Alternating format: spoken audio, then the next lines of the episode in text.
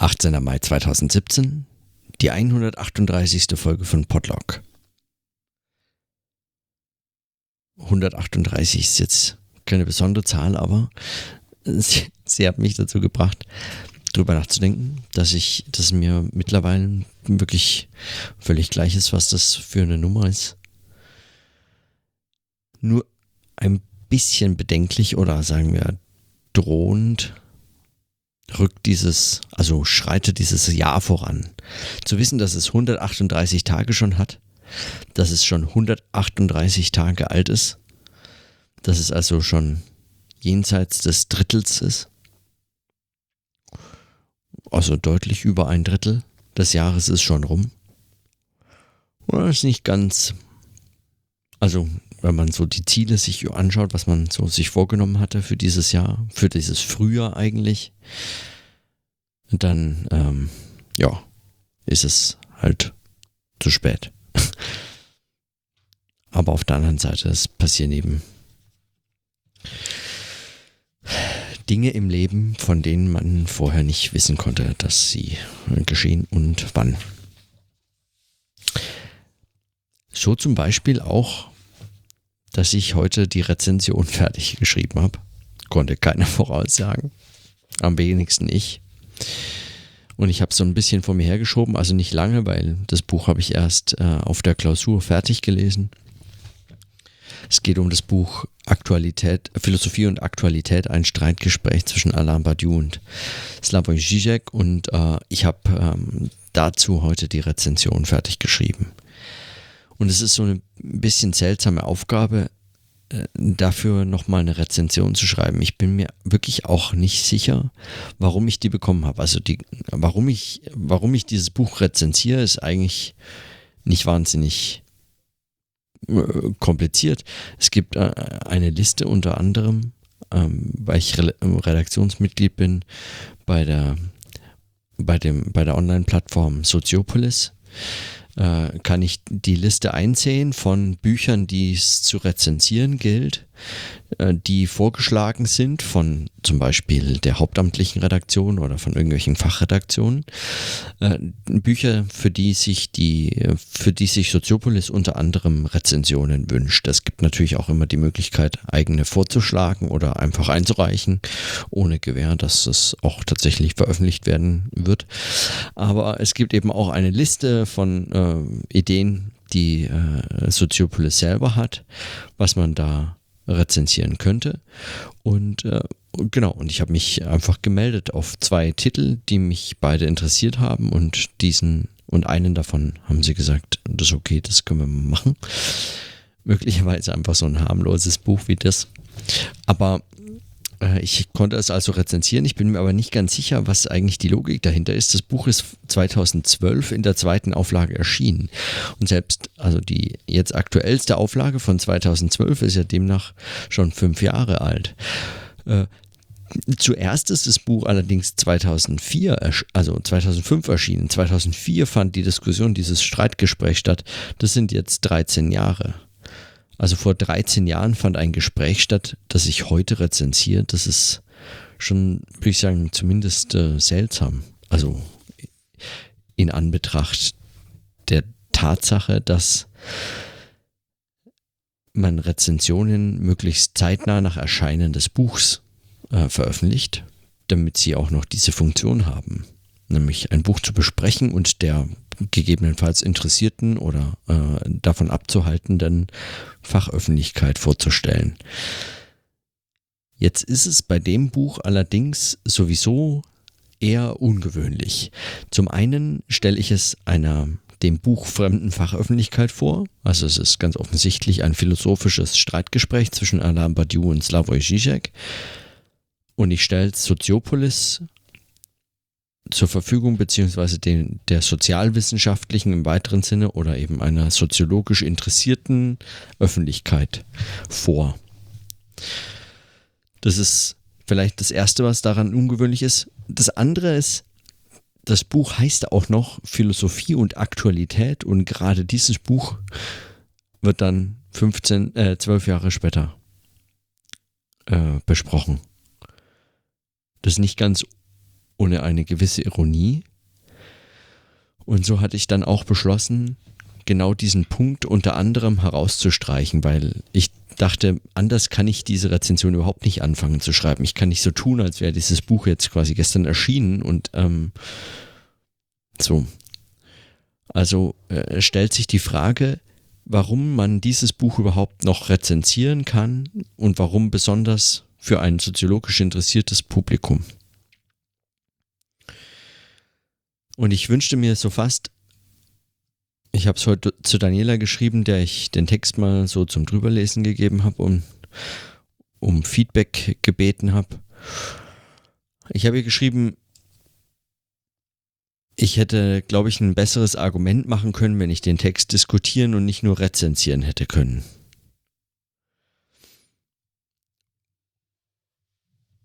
Und das äh, ist tatsächlich so eine Beobachtung, die ja, die gar nicht so zu unterschätzen ist. Also eine Rezension äh, schreiben ist eben keine inhaltliche Argumentation, keine wirkliche Auseinandersetzung mit einem Text. Das ist mehr oder weniger dann in der Hinsicht zumindest ein relativ undankbarer Job. Allerdings gibt es die Möglichkeit, bestimmte Schwerpunkte zu setzen. Auch eben für die Rezeption dieses Textes. Und so war mir unter anderem wichtig zu beobachten, zum einen, warum ein philosophisches Streitgespräch für die soziologische Fachöffentlichkeit vorstellen. Dazu lässt sich viel sagen. Unter anderem ist da mein Hauptargument, würde ich meinen, dass dieser philosophischen Unverkrampftheit oder Slavoj Žižek nennt es im Text philosophische Arroganz im Wesentlichen die Fähigkeit von Philosophie und Philosophen, äh, eine gewisse Hartnäckigkeit und Eigensinnigkeit in der Wahl und Definition ihrer Probleme zu behaupten, sich einfach nicht immer auf alles einzulassen, was ihnen da so herangetragen wird an sie, an, an Erwartungen, aber auch an Problemen, zu denen man sich Lösungen erhofft. Also eine gewisse Eigensinnigkeit in der Problemdefinition aufweist. Und in dieser Eigensinnigkeit relativ unverkrampft mit so dem Gegenstand, wie Gesellschaft umgeht. Noch dazu sind es beides kritische Philosophen, die sich also genau, also Philosophie schon immer eigentlich in diesem, bei Adorno hieß es, in dem Aspektetext unter anderem in der Diskussion von Hegel um das Substrat von Hegels Philosophie der Gesellschaft. Die Stelle hatte ich vorgelesen, glaube ich, vor drei, zwei Tagen.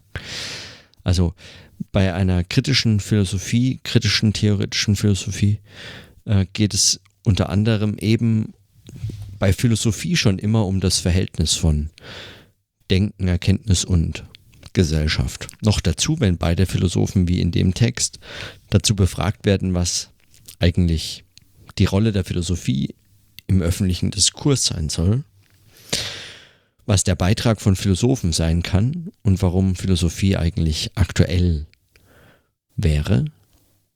So konkret auf diese Aktualitätsfrage haben sie nicht geantwortet, aber äh, der Titel ist deswegen umso passender, weil so leicht schräg eigentlich zu den Beiträgen. Also die Eigensinnigkeit dieser beiden Philosophen und noch dazu ihre Position als kritische Philosophen führt dazu, dass sie über Gesellschaft eines, also scheinbar durch diese Position, nee, nicht scheinbar, durch diese, ähm, durch diese vermeintlich abstrakte, auf die Wahrheit hin ausgerichtete äh, philosophische Haltung ist es der Philosophie möglich, sehr konkret über den Gegenstand Gesellschaft zu sprechen. Und damit eigentlich dann bisweilen schärfere ähm, Untersuchungen, begriffliche Untersuchungen und Kritiken anzustellen, als es dem ganzen empirisch, methodisch geschulten soziologischen Fachapparat möglich ist. Also bisweilen natürlich heißt es nicht, dass es in der Soziologie nicht auch mal den einen oder anderen interessanten Wurf zu äh, irgend sowas wie Gesellschaft gibt. Aber genau, das ist also inhaltlich das, das eine Argument, warum ich der Überzeugung bin, dass es lohnt, dieses Buch zu lesen. Zum anderen aber, und das war, glaube ich, schon mehr oder weniger der entscheidende, die entscheidende Beobachtung im Hinblick auf die Frage nach der Aktualität, ist dieses Buch wenn man es, wenn man sozusagen gezwungen wird durch die Rezension erst. Davor ist man das nicht. Aber wenn man es rezensieren muss und dann also mit dieser Aktualität doppelt konfrontiert ist, einmal im Titel und dann äh, im nächsten Moment sowieso schon, weil man eben ganz offensichtlich es nicht als aktuellen Anlass wählen kann, dieses Buch zu rezensieren, sondern es also asynchron zum Erscheinen sehr viel verzögert rezensiert. Wenn man dann mit dieser, äh, mit dieser, naja, wenn man dann mit der Frage nach der Aktualität konfrontiert ist, dann fällt einem möglicherweise überhaupt erst auf, dass ein Buch von 2004 zur Frage der Aktualität zu lesen viel aktueller sein kann als das allermeiste Aktuelle zu Fragen aktueller gesellschaftlicher Umbrüche zu lesen. Ich habe heute einen fürchterlichen Text über äh, das Buch von Ivanka Trump äh, überflogen, den ich so grottenschlecht und so hasserfüllt dämlich fand, dass ich äh, es einfach nicht fertig gebracht habe, ihn auch nur im Ansatz fertig zu lesen. Und das sind so gesellschaftskritische, aktuelle Beiträge, unter anderem. Es gibt natürlich auch andere, aber ja, das ist einer der Beiträge gewesen. Überhaupt sind viele aktuelle Beiträge, man hat den Eindruck, wie ähm, wie fast äh, wie fast äh, ja fixiert auf so eine gewisse Aktualität von Themen, deren Aktualität man nicht so ganz erklären kann. Also warum äh, sprechen nahezu alle täglich über Donald Trump, die man so dann in der eigenen Timeline zu Nachrichten und so weiter findet? Egal zu welchem Thema, der taucht in allen möglichen Artikeln zu allen möglichen Themen auf. Also es gibt fast kein Thema, das man nicht irgendwie mit Trump einleiten oder mit Trump aufhören kann ist äh, wirklich fast absurd. Nicht fast, also es ist absurd. Es ist, es verschlingt so viel Aufmerksamkeit, dass man sich fragt, wer denn jetzt profitiert davon, dass andere Dinge ganz offensichtlich keine Aufmerksamkeit erfahren, weil Aufmerksamkeit ist eine begrenzte Ressource. Es ist einer der Gründe, warum massenmedial so äh, hart gekämpft wird um eben diese knappe Ressource der Aufmerksamkeit.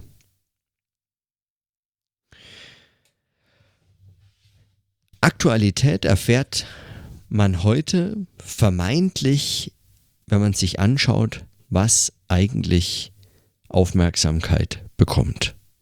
Und meine These unter anderem gezwungen, etwas über die Aktualität eines uralten Buches, also zwölf Jahre alten Buches, zum Thema Philosophie und Aktualität schreiben zu müssen. Gezwungen durch diese Rezension wäre meine These heute die, dass diese Form von Aktualität eigentlich genau Aktualität versteckt. Also diese Form von Aktualität, die sich aus einer zeitgenössischen, aufmerksamkeitsökonomischen äh, Metakodierung oder so, wie auch immer man das ausdrücken möchte, äh, aus dieser oder in dieser gründet, diese Form von Aktualität versteckt eigentlich Aktualität, verheimlicht Aktualität.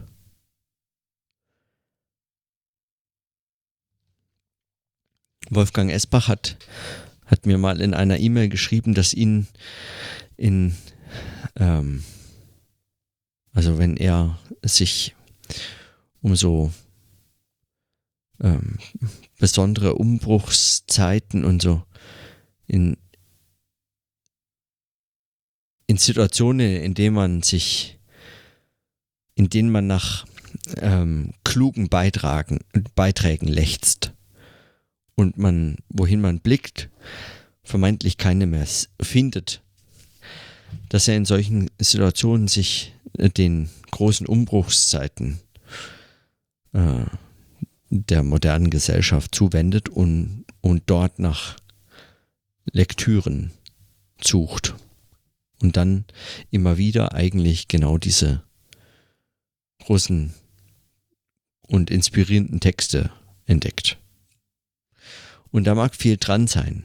Das heißt, letztlich ist das eigentlich ein probates und sicherlich weit verbreitetes Mittel, aber eines, das sich möglicherweise heute wieder neu zu entdecken lohnt und gerade deswegen auch anhand eines solchen kleinen Textes wie diesem Streitgespräch nochmal empfehlen lässt. Eine Strategie, die erprobt ist, aber genau dazu dient, Aktualität aus unzeitgemäßen Beobachtungen zu gewinnen. Ich erinnere mich auch an diese, an den Text, den ich auch schon mehrfach besprochen habe, äh, von, von Blumenberg zur Zeitgeistigkeit von Theorien und diesem Anbietern dieser Zeitgeistphilosophie. Einer, die ihre Themen und ihre Gegenstände und selbst ihre Diagnosen und Perspektiven diktieren lässt von einer nicht mitreflektierten Aufmerksamkeitsökonomie. So ungefähr habe ich das, glaube ich, in der Rezension formuliert. Aber dann natürlich im Hinblick auf die Soziologie. Der, würde ich meinen, muss man das umso mehr vorwerfen, wenn man sich beispielsweise den Twitter-Account von Sociological Review oder wie, ich weiß nicht mehr genau, wie dieser, wie dieses fürchterliche Magazin heißt. Ich, ich könnte mal nachschauen. Ja, Sozi Sociological Review. Also wenn man sich diesen Twitter-Account mal näher betrachtet, dann ist es ein, also ein wirklich ein, oft einfach nur ein ganz fürchterlich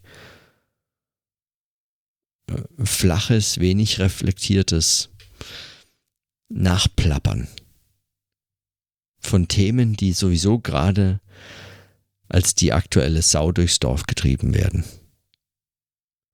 Und vieles, was gerade so einem nach Aufmerksamkeit und öffentlicher Geltung und ähm, Beachtung äh, sich verzehrendes, junges und mehr oder weniger vollkommen bedeutungslos gewordenes Fach wie die Soziologie sucht und versucht, um eben diese Aufmerksamkeit zu gewinnen. Vieles davon muss eigentlich unter so einem hoffnungslosen Versuch verbucht werden,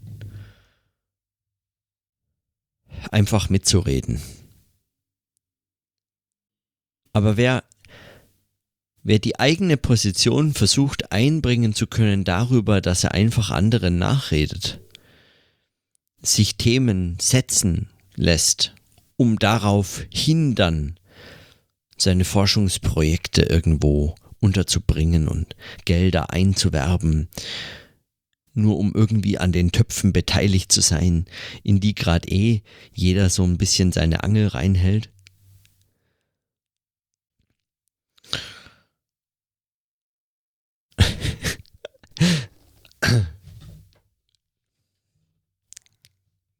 Kurze Penismetapher.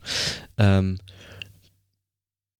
wer versucht darüber Geltung, Beachtung, öffentliche Wahrnehmung oder allgemein einfach Bedeutung für Gesellschaft zu gewinnen, er könnte eigentlich nicht falscher weiter weg liegen. Und unter anderem das ist auch eines, äh, was man aus diesem Gespräch lernen kann, ist eben diese Eigensinnigkeit von gesellschaftskritischen Philosophen, die noch dazu das Programm einer solchen Philosophie, einer gesellschaftskritischen Philosophie formulieren, in eben jener Hinsicht, dass man widerständig gegen solche Themen andere Themen setzen muss. Ja. Bei Badiou heißt es das Ereignisdenken, bei Zizek ist es Konzepte und Begriffe, falsche und kaputte Konzepte und Begriffe zu kritisieren, zu zerstören und gegebenenfalls damit Leerstellen für neue Begriffe zu schaffen.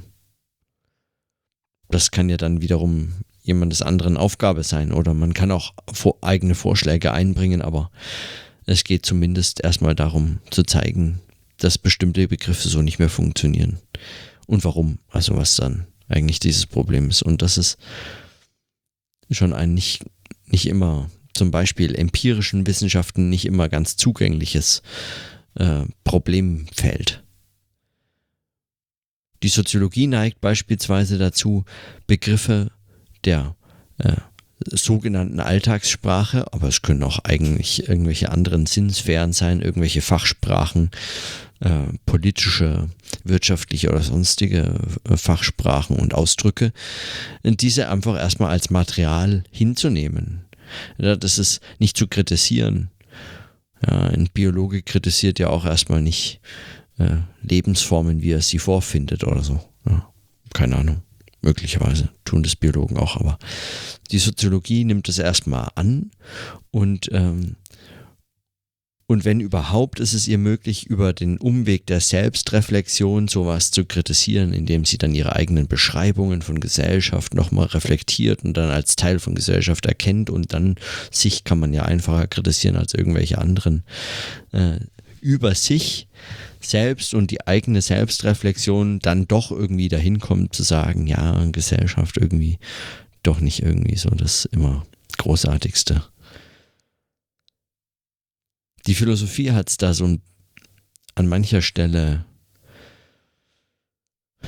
ist sie an mancher Stelle, würde ich sagen, dem Gegenstand der Soziologie näher als die Soziologie selbst.